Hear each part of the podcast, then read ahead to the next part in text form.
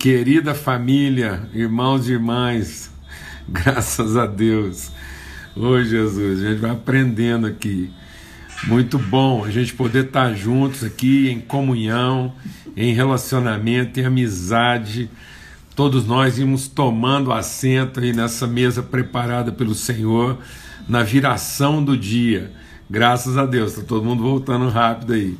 É, Para quem está chegando agora, eu estou aqui rindo e todo mundo que já estava aqui antes sabe é que a gente começou a nossa live, paramos e começamos de novo, porque é a idade, né? Sabe que as coisas eu fiz, não fiz, tranquei a porta, fechei a torneira. Eu estava desse jeito aqui, eu queria ter certeza que eu não estava aqui cometendo o mesmo erro que eu cometi outro dia, outro dia de de estar tá transmitindo a nossa live aqui num é, num canal menor aqui, né, de menos recursos. Mas enfim, a gente está junto, graças a Deus, mais um dia aqui, esse empenho de sempre estarmos juntos aqui às 18 horas, na viração do dia, né, é, para a gente poder sentar e repartir, compartilhar, comungar desse alimento, né, dessa provisão colocada por Deus na mesa e não é um alimento para que a gente, cada um, sente e coma a sua parte, mas é um alimento para que nós possamos compartilhar, repartir uns com os outros, nessa partilha, nessa comunhão, nós possamos ser edificados e fortalecidos mutuamente. Amém? Graças a Deus. Então é um grande privilégio, é uma honra mesmo, uma alegria, tem sido maravilhoso né, esse tempo juntos aqui. Segunda a sexta às 18 horas, na viração do dia, uma mesa preparada. E aos domingos, às 8 horas da manhã, para começar bem nossa semana com princípios e fundamentos, porque afinal de contas, uma semana de primeira não começa na segunda. Aqui, de segunda a sexta, nós estamos meditando sobre a carta de Paulo aos Filipenses. Né? E por que, que a gente está meditando sobre essa carta? Porque foi uma carta escrita em isolamento social imposto. Paulo estava preso, isolado da família, dos irmãos, dos amigos, da comunidade da fé, e ainda assim produzindo, gerando virtude, enfrentando esse tempo de isolamento, de distanciamento. É uma carta que ele fala muito de saudade, de vontade de estar com os irmãos. É uma carta que ele fala se isso, ele não sabe se isso vai durar pouco, se vai durar muito. Amados, é um homem, é o apóstolo Paulo. E, e ele não está sabendo. Paulo não está sabendo se isso vai ser rápido ou se vai ser prolongado. Então, é isso que a gente precisa ir aprendendo com esses homens de Deus, né? Que eles não queriam ter o controle da situação. Eles queriam ter o, o coração aprendiz, a condição de aprender, ser ensinado e, e ser orientado por Deus. Amém? Glória a Deus. Então, é Paulo nessa condição de isolamento, gerando virtude. A Carta aos Filipenses é esse podcast maravilhoso, gravado em isolamento social, nada mais contextualizado para nos ensinar. Gravado há tanto tempo de maneira, meu Deus, tão precária e comunicando virtude, né? gerando virtude. É, pensa bem, aqui a gente ainda tem o privilégio de falar online. Paulo não falava online, não. Ele escrevia algo que seria lido meses depois, na certeza de que as pessoas iam receber o mesmo espírito, o mesmo entendimento que Deus estava transmitindo para ele. Coisa maravilhosa. Só isso já deve encorajar nosso coração e renovar nossa esperança, nossa disposição, tá bom? Então, como a gente faz sempre, a gente vai tentando produzir aqui uma revisão, ainda que acelerada, para que quem está chegando possa acompanhar a nossa reflexão. Logicamente, quando a gente vai chegando para o fim da carta, aí, a nossa revisão tem que ser um pouco mais rápida, né? Então, vamos ter uma palavra de oração e vamos pedir mesmo assim que vamos pedir que Deus nos oriente, que Deus nos fortaleça, que Deus ilumine os olhos do nosso entendimento, como o próprio Paulo é, escreveu pedindo, tá bom? Pai, nós oramos agora pelas misericórdias do Senhor, pela tua fidelidade, a tua bondade sempre renovada sobre nós. Que sejam iluminados os olhos do nosso entendimento.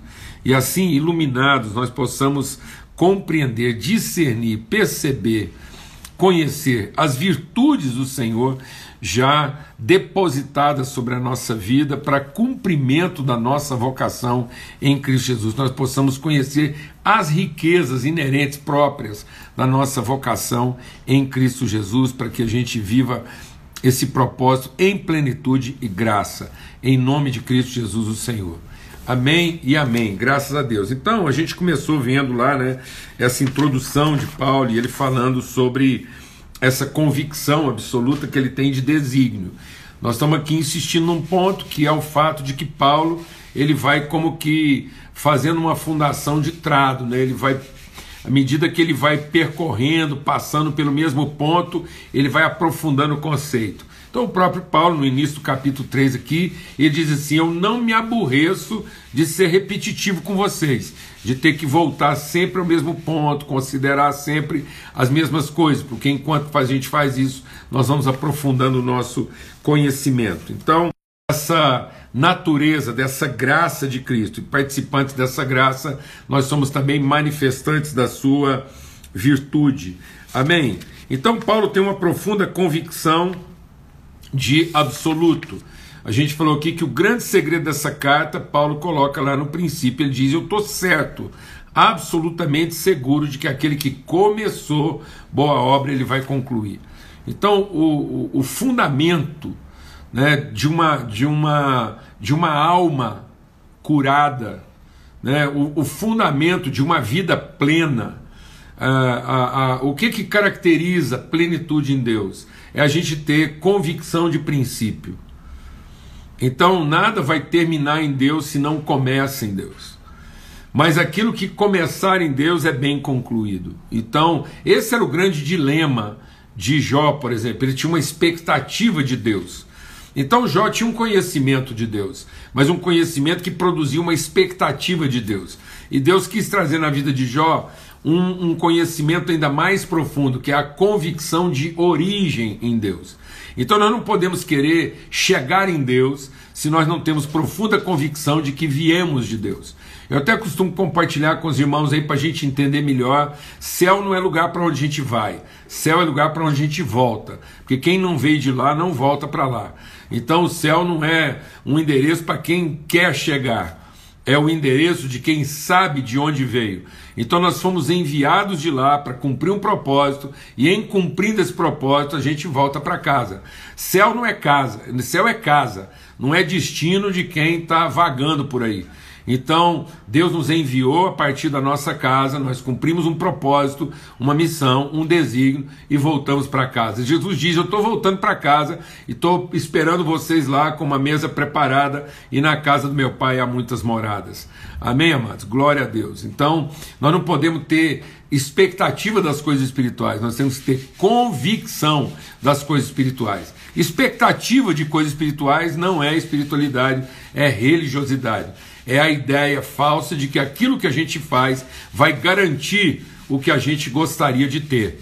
E na verdade o que a gente faz tem que ser a expressão do que nós já temos e do que nós já conhecemos. Então Paulo tem essa certeza e ele diz que nessa certeza a gente tem que ir aprofundando o nosso conhecimento, amando cada vez mais, conhecendo cada vez mais e discernindo isso cada vez melhor. Para quê? Para que a gente possa ser puro e irrepreensível, como ele mesmo diz. O que quer dizer puro? Quer dizer que a minha vida com Deus, ela, ela tem contato, eu tenho contato com as pessoas, com o mundo, com tudo, mas isso não contamina minhas convicções, não perverte o meu conhecimento. Amém? Eu vou passando os olhos aqui em tudo que a gente já compartilhou. E ele vai dizendo então que nós não fazemos nada por contenda, por vanglória, por, por van cobiça, nós não fazemos nada naquilo, na, não fazemos nada na expectativa do que vamos receber, mas na certeza do que temos para comunicar. Então ele diz o seguinte: que ele também está seguro de que em nada ele será envergonhado. Eu quero enfatizar aqui na carta aos Filipenses, porque senão a gente não vai entender essa plenitude, né, que há uma diferença entre vergonha e humilhação. Nós podemos ser humilhados em todas as coisas e em nada sermos envergonhados. Então, humilhação é o constrangimento de ser muitas vezes privado de alguma coisa, roubado, lesado. Agora, vergonha é ser confundido a respeito de quem nós de fato somos. Então, Cristo em tudo foi humilhado em nada foi envergonhado, porque o próprio Pai fez questão de glorificá-lo como seu filho e dar testemunho a respeito dele. Então nós podemos ser privados de muitas coisas, mas o próprio Espírito dará testemunho de quem nós de fato somos, para que nós não sejamos envergonhados, frustrados naquilo que é o propósito da nossa vida. Amém? Então, ainda que os resultados não sejam aqueles que nós esperávamos, contudo, o propósito será alcançado através da nossa vida. Amém. Então, ele diz também que ele, aquele que é, começou, ele há de concluir, e ele também diz o quê? Que, que Deus ele dará as condições, os recursos. Em Deus, ele, Paulo diz uma coisa aqui também que é essencial nesse entendimento. Ele está dizendo assim: que o mesmo que gerou em nós o querer, também dará condições de realizar. Então, em nome de Cristo Jesus, se tem uma coisa que não se justifica no coração de um filho e de uma filha de Deus: ansiedade. Amado, eu vou falar uma coisa que às vezes é difícil da gente aceitar, mas ansiedade é pecado, porque ansiedade é incredulidade. Ansiedade é falta de fé. E nós precisamos entender isso. Por isso que é não andeis ansiosos de coisa alguma. Nenhuma ansiedade se justifica. Porque a gente pode explicar nossa ansiedade, mas nós não podemos justificá-la. E aí, na hora de explicar nossa ansiedade, nós vamos ter que passar pela nossa incredulidade. Porque se algo foi gerado em Deus, se foi Deus que gerou em nós o querer, então Ele vai dar condições de realizar. Então nós não temos que andar ansiosos a respeito das condições para realizar o propósito de Deus. Porque se o propósito é de Deus e começou nele, ele dará as condições para esse propósito ser é, alcançado. Amém? Então, em nome de Cristo Jesus, o Senhor. E aí a gente está falando, tende em vós o mesmo sentimento. Então agora é, a gente quer enfatizar aqui porque Paulo vai tomando né, esse rumo dizendo, olha, tende em vós o mesmo sentimento. E o que, que é esse sentimento? É o movimento de Cristo. E o que, que é esse movimento? É o movimento do esvaziamento. Então a vida cristã não é ser cheio como quem quer receber, é ser cheio como quem transborda. Glória a Deus, amado. Então o cheio de Deus é no movimento de quem se esvazia. Então o cheio de Deus não é o movimento de quem quer encher. O movimento de Deus é o movimento de quem quer esvaziar. Então, o movimento é da fonte que se esvazia e não do cântaro que se enche. Então, ser cheio do Espírito é estar tão pleno do Espírito e do ser de Deus que a gente quer se esvaziar, quer transbordar disso em favor dos outros. Por isso que é essencial que eu conheça a bênção já concedida. Por isso que Deus nos abençoou para esvaziar. E o diabo nos amaldiçoou, nos fazendo querer encher. Então, quando Deus nos abençoou, Ele abençoou para frutificar. E o diabo nos amaldiçoou, dizendo que o sentido da vida era comer. Então, enquanto a fé é o propósito de esvaziar-se, a incredulidade é, a, é o desejo de se, de se encher. Então, nós temos que ter a fé da fonte e não a crença do cântaro. Amém? Fala devagar. Nós temos que ter a fé da fonte e não a crença do cântaro. O cântaro acredita, ele acredita que será cheio. A fonte tem certeza e convicção de que irá transbordar. Glória a Deus. Amém.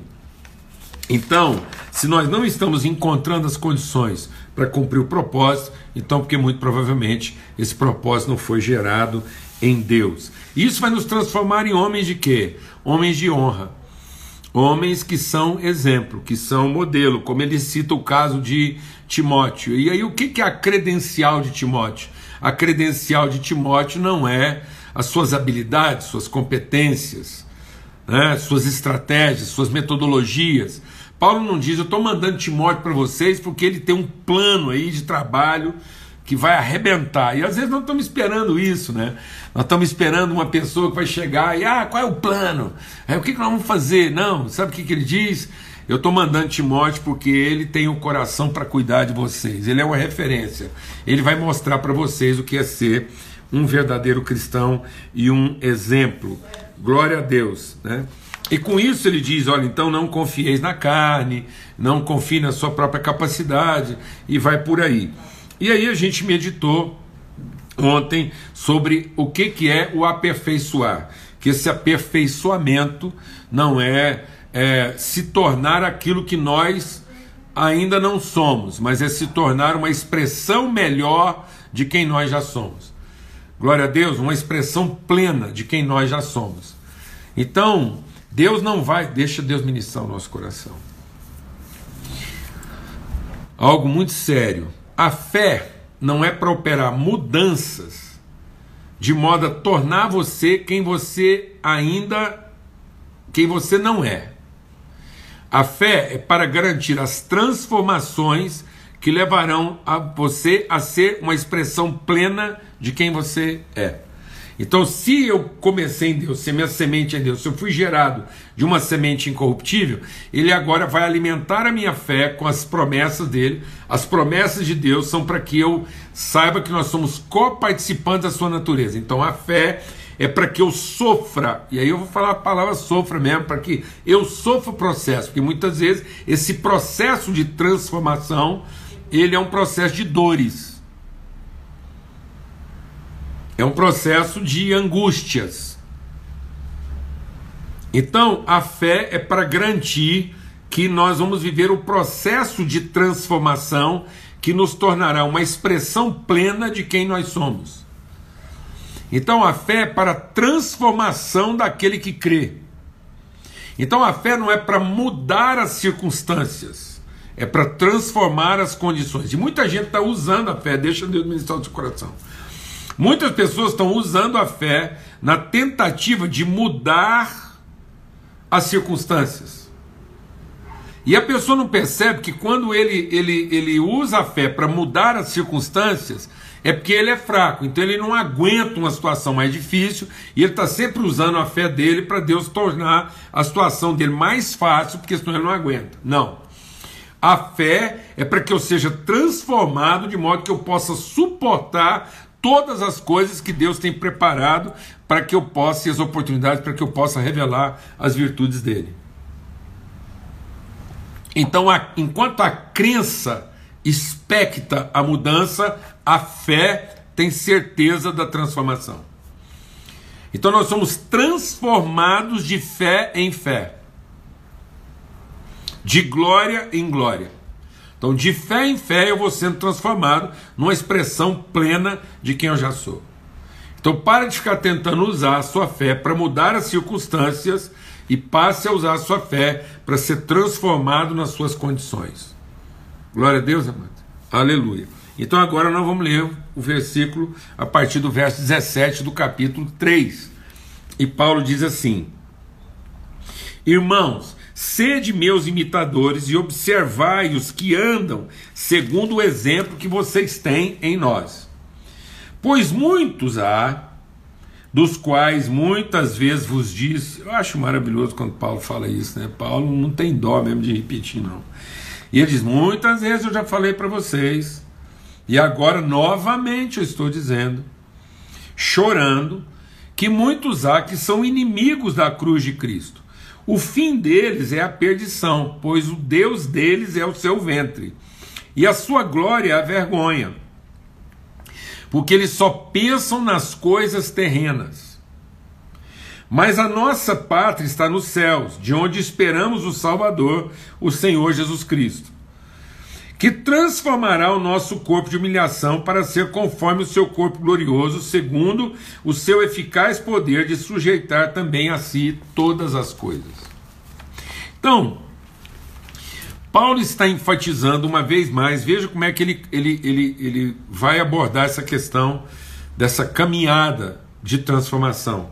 Ele diz assim, é, aqui no verso 17: Sede meus é, imitadores e observai os que andam segundo o exemplo que vocês têm. Então, essa narrativa de Paulo é para mostrar que a nossa atenção deveria ser no processo, na caminhada, no fluxo, no movimento. Então, Cristo não veio produzir uma atividade. Muitas vezes a gente está olhando o cristianismo e pensando que a fé cristã é para garantir algum tipo de atividade eficiente. Então, muitas vezes, presta atenção, nós estamos buscando a eficiência das nossas atividades e não a eficácia da nossa trajetória. Quer dizer o seguinte, amado, não interessa se num determinado momento da minha vida eu vou a pé, de carroça, no lombo do burro, de a, jato, de Ferrari, de Kombi, não interessa. Interessa que eu estou no processo e eu estou no caminho da transformação que me levará ao propósito de Deus. E o propósito de Deus não é a contemplação de uma atividade eficiente. O propósito de Deus é que ao final do processo eu me torne uma expressão plena da pessoa que Deus me fez para ser. Então o processo não é para garantir a eficiência da atividade. O processo é para garantir a eficácia do processo. A fé é para garantir a eficácia do processo, de modo que o processo seja eficaz na geração da pessoa. Então é o movimento, é o fluxo. Por isso que ele está dizendo: observa. Observa quem? Os que andam. Que andam como? Segundo o exemplo. E sejam meus imitadores. Então, uma pessoa me perguntou hoje, eu estava numa reunião, ela me perguntou hoje uma coisa muito interessante. É, ela perguntou assim: é, o que, que é ser um missionário? E muitas vezes a gente está pensando que ser um missionário é, é, é, é definido pela atividade que eu desempenho. E não é. O que, que é a nossa missão como filhos de Deus? A nossa missão como filhos de Deus é ser um exemplo. Um exemplo de pessoa. É humano ser. Essa que é a missão. A missão é nós nos transformarmos no humano ser de Deus. A pessoa que Deus nos fez para ser. Aí a missão vai estar completada. Então não adianta eu ter uma atividade bem-sucedida se eu não me transformei numa pessoa bem resolvida. Vou repetir. Não adianta eu ter uma atividade bem-sucedida se eu não me transformei numa pessoa bem resolvida. E o problema é que muitas vezes, quanto mais bem sucedida, deixa Deus ministrar o nosso coração, quanto mais bem sucedida muitas vezes é a atividade, mais mal resolvida é a pessoa. Porque ela se torna dependente dos resultados da sua atividade e ela não tem segurança na pessoa que ela se tornou. Então, muitas vezes as pessoas se tornaram dependentes do resultado positivo das suas atividades. E por isso elas se tornam o quê? Ansiosas, porque elas não sabem viver em qualquer tipo de situação e não sabem entender o processo de Deus na vida delas. Amém? Então, a principal característica na nossa vida é esse movimento, é o fluxo. Tanto que Deus nos abençoou para um fluxo e não para uma atividade. Deus nos abençoou. Qual é a principal característica de um filho de Deus? Quando Deus pegou lá o Adão e a Eva, ele os abençoou para quê? Deus, Deus, Deus ordenou para eles o que? Uma estratégia. Deus ordenou para eles um, um, montar uma organização. Não, Deus os abençoou e disse o que? Sejam fecundos, multiplicai, enchei a terra. Então, a principal característica de um filho de Deus não é a eficiência com que ele desempenha uma atividade, mas é a eficácia com que ele gera outras pessoas de mesma natureza. Então eu não estou cumprindo o meu propósito na vida se eu não estou sendo inspiração para que as pessoas se tornem pessoas como eu. Muitas vezes, em lugar disso, eu estou gerando o quê? Inveja, cobiça na vida das pessoas. A inveja é o desejo de ter o que o outro tem, ou estar no lugar onde o outro está. E a inspiração é querer ser como o outro é. Então Deus não nos levantou para despertarmos a inveja. E muitas vezes a igreja está fazendo um evangelismo de inveja. O que é um evangelismo de inveja? A gente fica falando para as pessoas que o evangelho nos deu uma posição privilegiada diante de Deus. E muitas vezes a gente quer que as pessoas tenham inveja da gente como cristão, e não que a gente seja a inspiração delas como ser humano. Vou repetir. Muitas vezes a gente está pregando um tipo de evangelho como se as pessoas que devessem cobiçar o lugar onde nós estamos com Deus e não serem inspiradas em ser o ser humano que nós nos tornamos. A evangelização é as pessoas quererem se tornar pessoas como nós. Por isso que a característica lá da igreja primitiva qual era? Eles caíam na simpatia de todo o povo. Então não era uma cobiça pelos direitos, não era uma cobiça pelo poder. E às vezes a gente está querendo atrair as pessoas para o Evangelho na cobiça do poder ou dos direitos, e não na inspiração do ser humano que nós nos tornamos.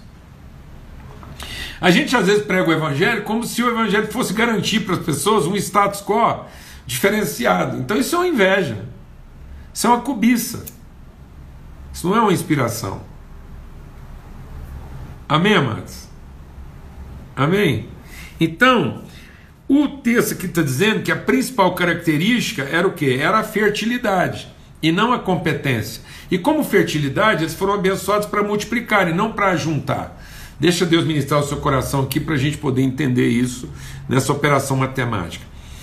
Quando alguém ajunta, ele pode reunir coisas de natureza diferente. Então, por exemplo, eu posso ter um quantitativo onde eu reuni goiabas, coelhos e pardais e bicicletas. Estou sendo bem esdrúxulo aqui. Então eu tenho lá o que? Eu tenho lá é, três goiabas, três coelhos e três bicicletas e, e três pardais. Então eu tenho doze. Doze o quê? Eu tenho doze ques, porque são, tudo é de natureza diferente, de característica diferente. Então eu tenho um quantitativo, eu tenho um acumulativo, eu tenho um patrimônio. Um patrimônio composto de três goiabas, três coelhos, três pardais e três bicicletas. E você vai pondo três de qualquer coisa aí. Isso é quem soma, quem ajunta. Então quando eu digo assim, ah, tem tantos, eu tenho tanto isso, tanto aquilo, você pode ter ajuntado coisas e reunido coisas. É uma reunião de unidades diferentes. Agora, quando eu multiplico, eu necessariamente multiplico a mesma natureza. Então, quando eu multiplico goiabas, o resultado vai ser goiaba. Quando eu multiplico coelhos, não vai ser um quantitativo numérico. Não, vai ser um quantitativo é, é, genético e não numérico. Então, muitas pessoas estão entendendo a prosperidade delas como um quantitativo numérico e não como um quantitativo genético. E aí o que elas acumularam não traduz quem elas são, traduz apenas o que elas têm, o que elas possuem. Então, quando eu tenho um quantitativo numérico, isso fala do meu poder de acumular, mas não fala da minha condição de multiplicar. Então, Deus não nos abençoou para ajuntar. Deus nos abençoou para multiplicar. Por isso que Deus é revelado no fluxo, no fluxo de quem transborda, e não na atividade de quem reúne. Não, não confunda a atividade de quem aglutina com o movimento de quem multiplica. Então muitas vezes eu estou numa hiperatividade de ajuntar e não numa proatividade de multiplicar. Vou explicar melhor.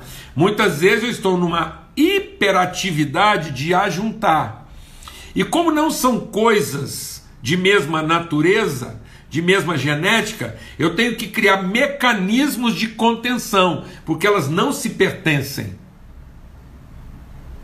Mas quando eu estou no movimento genético de multiplicar, eu não tenho que criar mecanismos de contenção porque elas se pertencem, elas se identificam, elas se representam. Então, cuidado para você não estar tá numa hiperatividade de quem quer juntar e não na proatividade de quem pode multiplicar. O que, que traduz a sua prosperidade? Então, é, eu até escrevi aqui: a prosperidade não é um único quem possuindo vários queis através de um como. Então, prosperidade não é o segredo de descobrir como aumentar meus quês. Prosperidade é um quem gerando outros quens através de um dos seus quês. Então, prosperidade é quando eu uso os quês Deus me deu para gerar outros quens. Ganância, cobiça é a forma como eu uso os quens e comos para aumentar meus quês. Cobiça é a forma como muita gente está usando quens e comos para aumentar seus quês. Prosperidade é a forma como a gente usa todos os nossos quês e comos para gerar outros quens. Glória a Deus, amados. Então, por que, que Paulo está dizendo isso? Porque ele diz assim, sabe? Então vou dizer para vocês, cuidado, porque é, eu vou falar uma vez mais, e de novo, tem muitas pessoas que são inimigos da cruz. São inimigos da cruz. O Deus deles é o ventre. E o que quer dizer isso? Quer dizer que eles fizeram do seu apetite, da sua carência, da sua necessidade, a sua divindade. E eles não têm o menor escrúpulo e pudor de usar quens e comos para aumentar os seus queis. No fim, tudo que eles contam são números. Mas não são capazes de identificar pessoas.